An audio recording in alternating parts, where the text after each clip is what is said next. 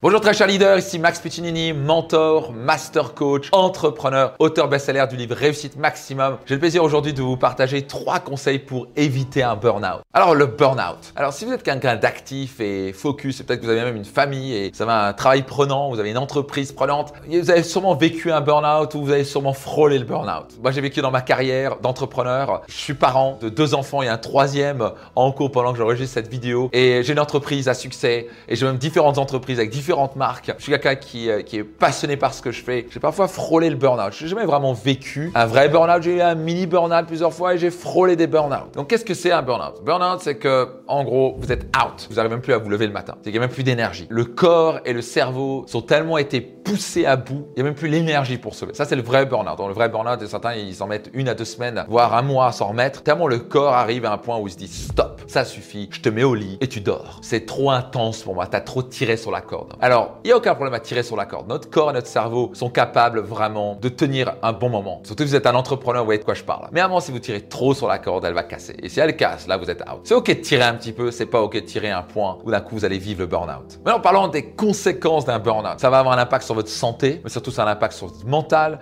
et vos émotions, vos relations et clairement sur vos finances. Donc les conséquences sont majeures et vous voulez absolument les éviter. Alors voici maintenant trois conseils pour éviter un burn-out. Le premier, c'est tellement simple, personne ne le fait. C'est de pratiquer la respiration. Voyez-vous, si vous ne respirez pas, vous n'oxygénez pas votre corps et votre cerveau. Et si vous oxygénez pas votre corps et votre cerveau, c'est une question de temps avant que vous allez être en asphyxie. Et quand il y a l'asphyxie, votre cerveau, vous tapez dedans, vous essayez de pousser, pousser, à un moment, il n'y a plus d'air, il n'y a plus d'oxygène.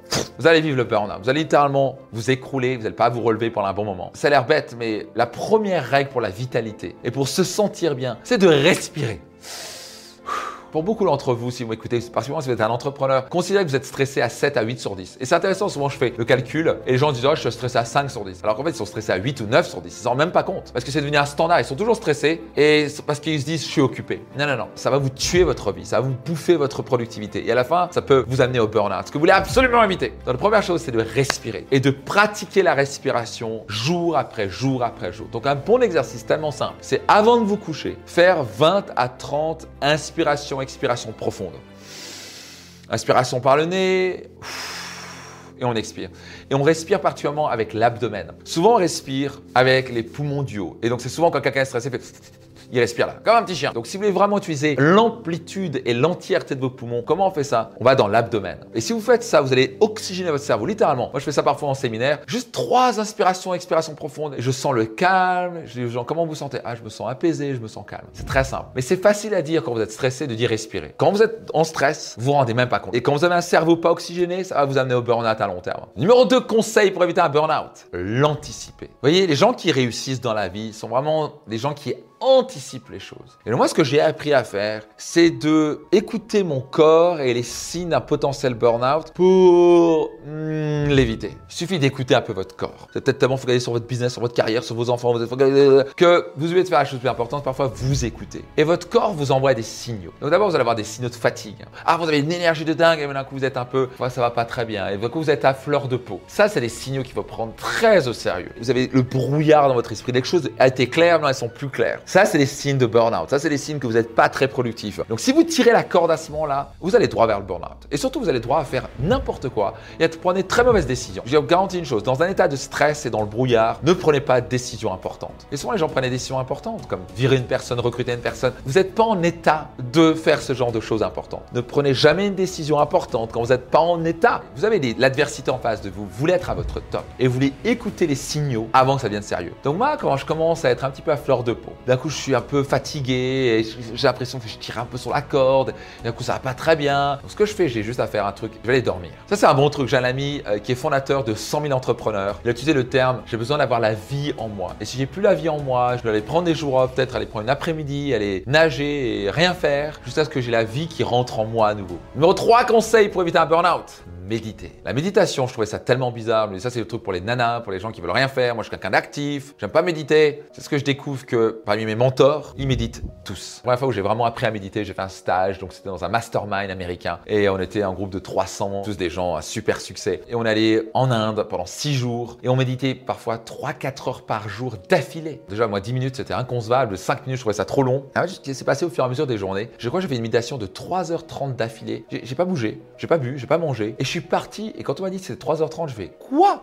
3h30, je ne croyais pas. J'ai pu apprendre à méditer à travers un stage comme ça, mais ça m'a vraiment profondément impacté. Déjà, ça m'a permis de prendre conscience de mes pensées. Le fait de méditer permet d'avoir la perspective sur vos pensées. Et vous quoi? Vous n'êtes pas vos pensées, contrairement à ce que vous pensez. Vous pouvez écouter vos pensées. Qui est la personne qui peut écouter ses pensées? Cette personne qui dit Qu'est-ce que je me suis dit? C'est quoi mes pensées négatives là? Ça, c'est votre conscience. Et le plus êtes en contact avec le vrai vous qui observe, c'est l'observateur qui écoute ses pensées, il n'est jamais stressé. Et fait des choix sages et calmes. Il y a une personne sage et calme à l'intérieur de vous, capable d'intercepter ses pensées négatives, ces pensées stupides et limitantes que j'ai héritées de mon enfance. Une chose que j'enseigne à Destination Réussite, si vous n'êtes pas inscrit à mon séminaire Destination Réussite, soyez certain de le faire. Inscrivez-vous sur votre destinationréussite.com. Investissez dans ces trois jours, je peux vous garantir, ça va transformer vos finances, votre carrière, votre vie entière. Nos pensées ne sont pas les nôtres. 95% de vos pensées ont été apprises et enseignées depuis tout petit. Et donc le fait de méditer, ça permet un peu de prendre de la hauteur et observer ses pensées et d'intercepter ces pensées limitantes, ces croyances limitantes qui vous bloquent et vous limitent. C'est souvent ce qui crée du stress,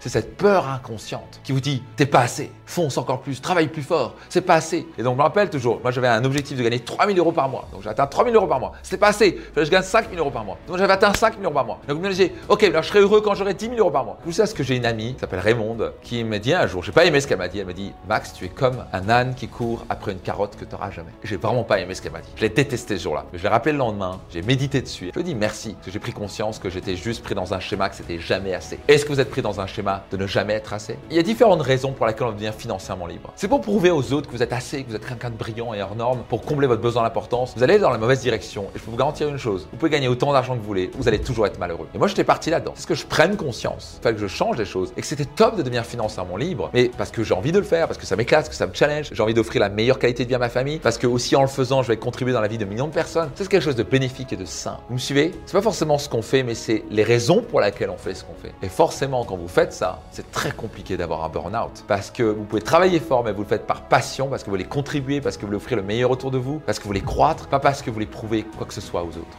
En quoi ça vous parle? À qui pourrait bénéficier cet épisode? Soyez certain de partager à minimum 3 personnes. C'était Max Fuccinini et rendez-vous dans un prochain épisode de mon podcast Leader.